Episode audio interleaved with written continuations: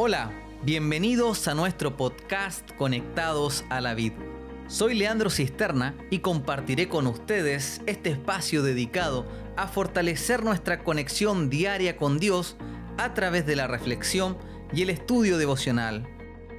Queremos saludar de manera especial a todos nuestros amigos y hermanos de iglesia que nos escuchan a través de este podcast y también saludamos a todos aquellos que están avanzando en este importante desafío. El capítulo de hoy lleva por título Poder para obedecer.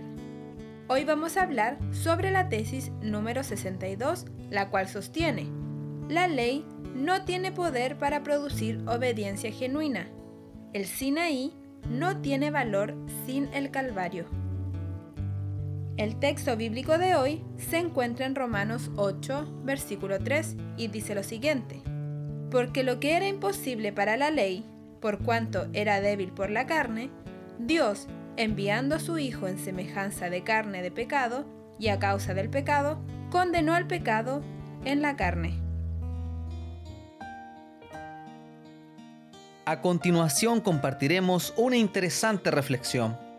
El propósito de la tesis de hoy es mostrarnos la incapacidad que tiene la ley por sí sola de producir un cambio en nuestro interior. ¿Cuántas personas que fuman saben que el cigarro es perjudicial para sus pulmones? ¿Sirve realmente de algo ver una foto de un pulmón destruido en la cajetilla de cigarros? ¿Cuántas personas que consumen alcohol saben que el alcohol es perjudicial para su hígado? ¿Cuántas personas que consumen drogas saben que ésta les daña su cerebro y su organismo? ¿Y cuántas personas que consumen comida rápida saben que esta es perjudicial? Tú sabes que la respuesta a estas preguntas, si no es todas, es la gran mayoría. Pero ¿por qué si saben que les hace daño, continúan haciéndolo? Y esto nos lleva al punto central de la condición humana. El conocimiento teórico nunca es suficiente. El conocimiento por sí solo no produce obediencia. ¿Cuántas cosas hacemos en nuestra vida a pesar de que sabemos que no se deberían hacer? Todas las personas saben que la ley de Dios es buena, pero saber eso no es suficiente. No hará que tú la guardes. En el texto bíblico que leía Gaby en un principio, el apóstol Pablo señala que por causa de la debilidad de la carne, para el hombre era imposible lograr la obediencia, aun si conocía la ley. Entender esto es clave para comprender cómo funciona la restauración del ser humano. ¿Cuántas veces te ha tocado decirle a tu hijo o a un cercano que su conducta le traerá consecuencias? Y a pesar de que ellos lo saben, continúan practicándolo. ¿O cuántas veces has conversado con un hermano que se ha alejado de la iglesia y dedicas tiempo a explicarle que su camino no es correcto? Y aquí es muy importante agregar lo que el autor señala en la tesis de hoy.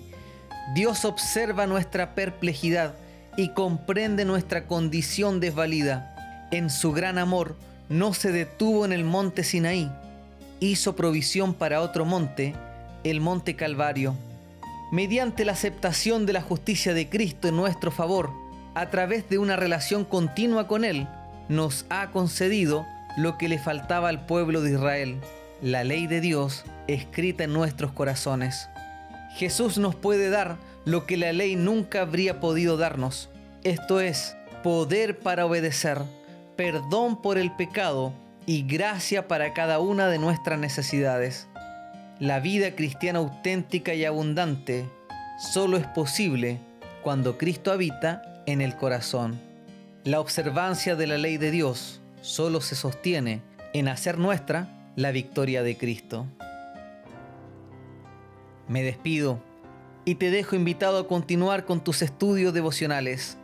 También te invito a participar de nuestra cadena de oración todos los días a las 7 de la mañana y también a las 7 de la tarde. Recuerda que estamos orando por tres motivos. En primer lugar, por el derramamiento del Espíritu Santo en nuestras vidas. En segundo lugar, estamos orando por la pandemia que está afectando a todo el mundo.